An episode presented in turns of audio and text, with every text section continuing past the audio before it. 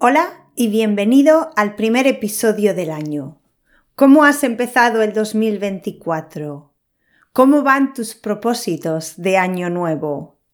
Porque sí, a pesar de que el título de este episodio dice 2023, hemos empezado un nuevo año. Pero quiero empezarlo con las palabras nuevas que la RAE incorporó al diccionario hace un mes más o menos. Y si esto pasó hace un mes, ¿por qué hablo de ello ahora? Muy fácil, porque tenía los episodios de Navidad pensados y solo podemos hablar de Navidad durante un cierto periodo cada año. En cambio, siempre es un buen momento para hablar de palabras. Aunque todavía hoy podría hablar de Navidad y estaría permitido, porque soy española y mientras que la mayoría de países han terminado las fiestas y ya están casi casi guardando los adornos de Navidad para el año que viene, en España tenemos otros dos días grandes. Mañana, que es la Noche de Reyes, y el sábado día 6, que es cuando los españoles abrimos los regalos que nos han dejado los Reyes Magos y comemos el roscón de Reyes. No voy a decir nada más sobre estas celebraciones porque ya he hablado de ellas en otros episodios.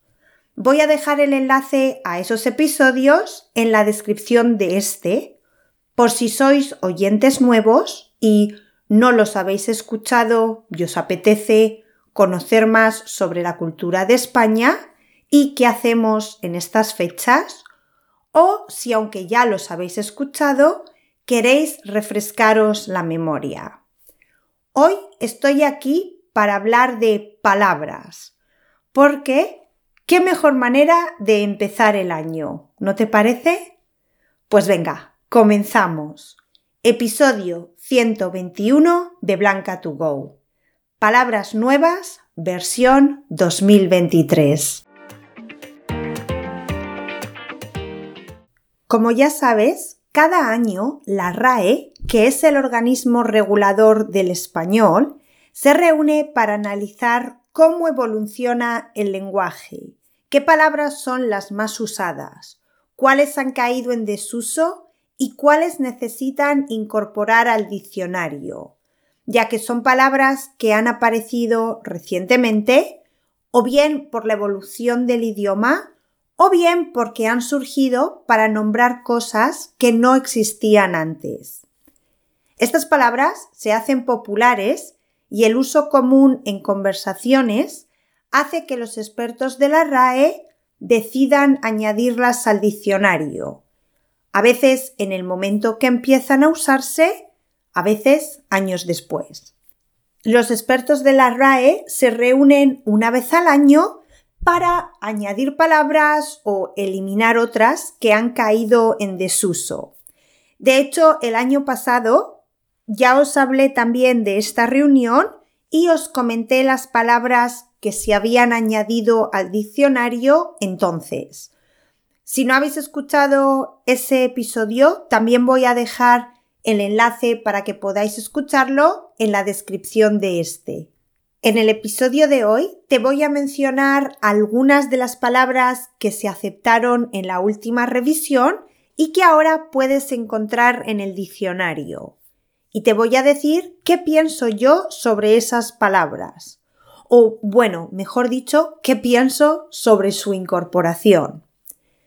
Aunque he leído varios artículos sobre esto, me he basado sobre todo en uno del periódico El País, que como siempre os voy a dejar en la descripción de este episodio por si queréis leer el original. Y de hecho, os aconsejo que lo hagáis porque en este episodio he hecho una selección, pero el artículo menciona algunas palabras más que han sido añadidas al diccionario y otras cuya definición, cuya descripción ha cambiado un poco, que creo que son interesantes y algo curioso. la última versión del diccionario electrónico es la versión electrónica 23.7 y ha tenido 4.381 modificaciones, contando palabras nuevas, variaciones y supresiones.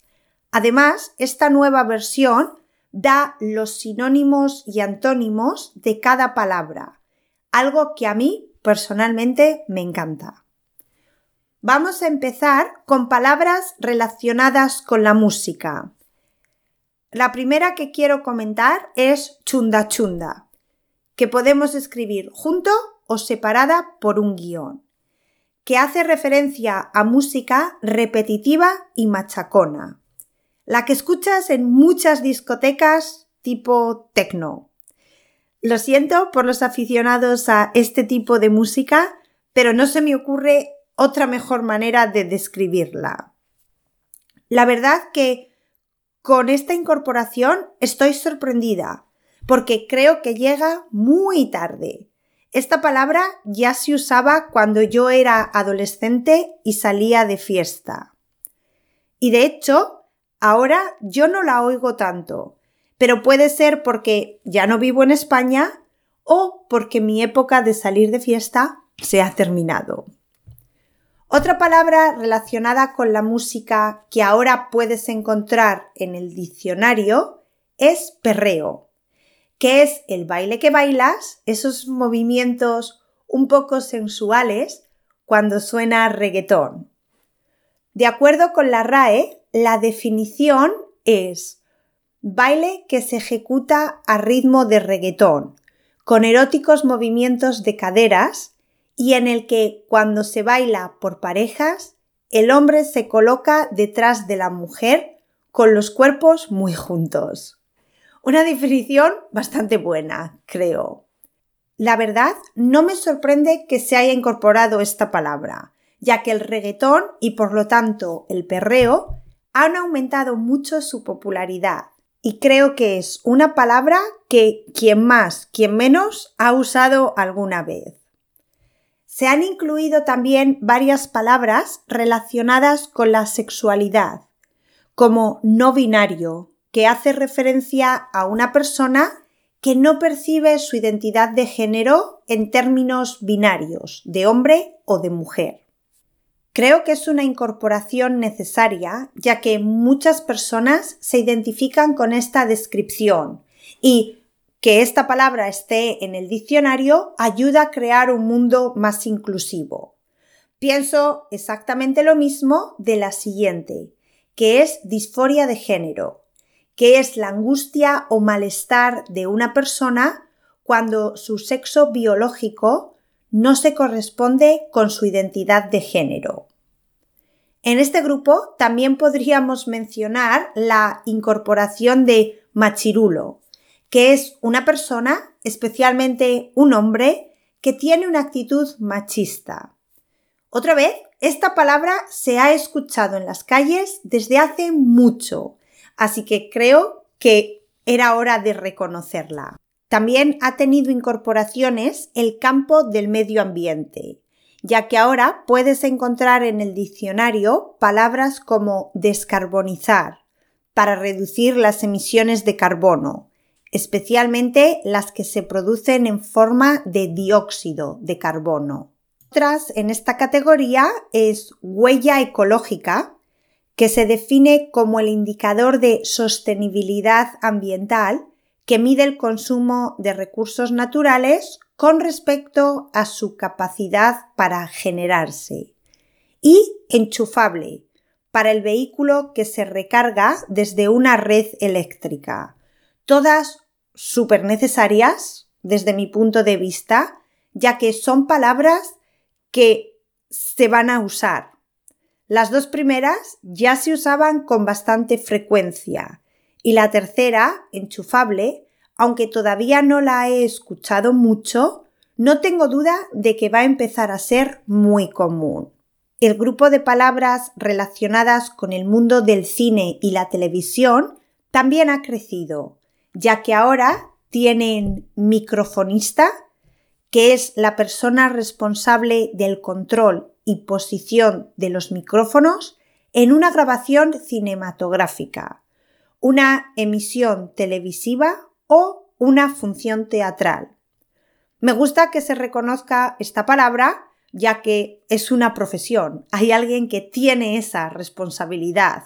Es bueno que su puesto de trabajo tenga un nombre. Otra dentro de esta categoría es oscarizar, que significa premiar con un Oscar, y que me sorprende que no estuviera en el diccionario porque creo que se la he escuchado hasta a los presentadores de las noticias.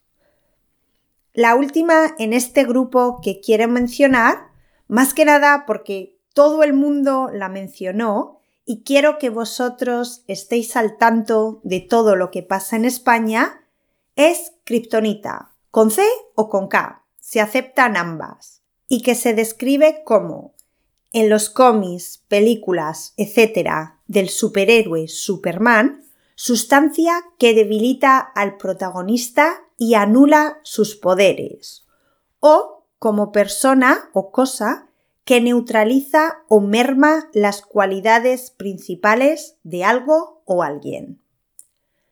También se han añadido algunas palabras que se aceptan en cursiva al no considerarse propias del idioma español, como es el caso de aquaplaning, que es cuando un vehículo se desliza sobre agua.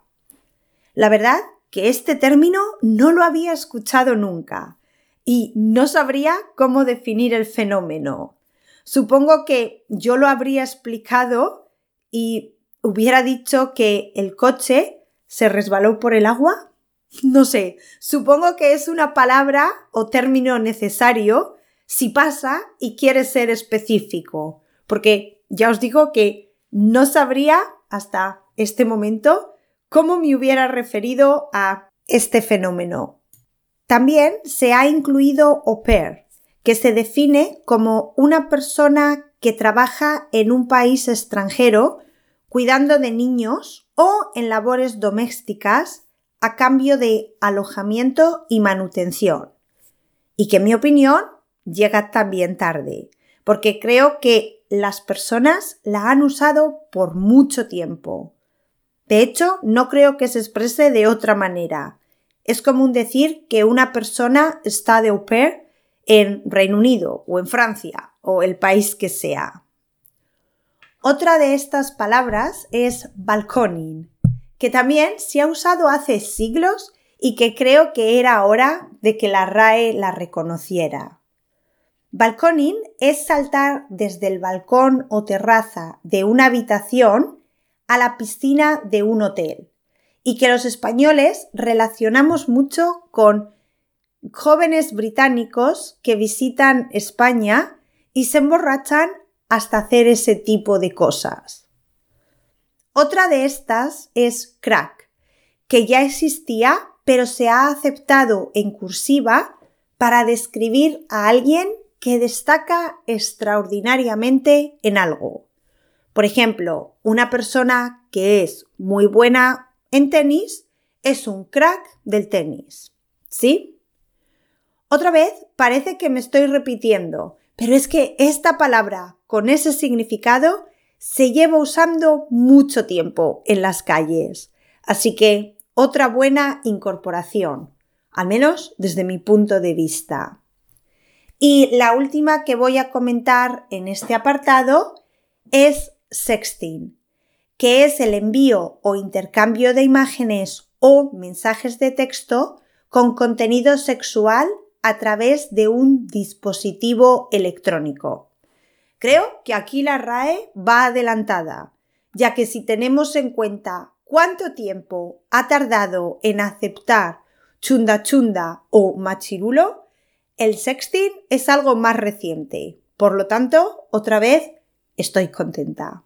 Otros términos que proceden del inglés y que ahora se pueden encontrar en el diccionario español son Big Data, Alien, Banner y Cookies, pero no las de comer, sino el pequeño archivo de texto enviado por un sitio web y almacenado en el navegador del usuario cuyas preferencias captura. Pues hasta aquí el episodio de hoy. Estas son algunas de las nuevas palabras que desde hace unas semanas podemos encontrar en el diccionario. ¿Qué te parecen? ¿Habías escuchado alguna de ellas o son todas nuevas para ti? Pásate por mi Instagram.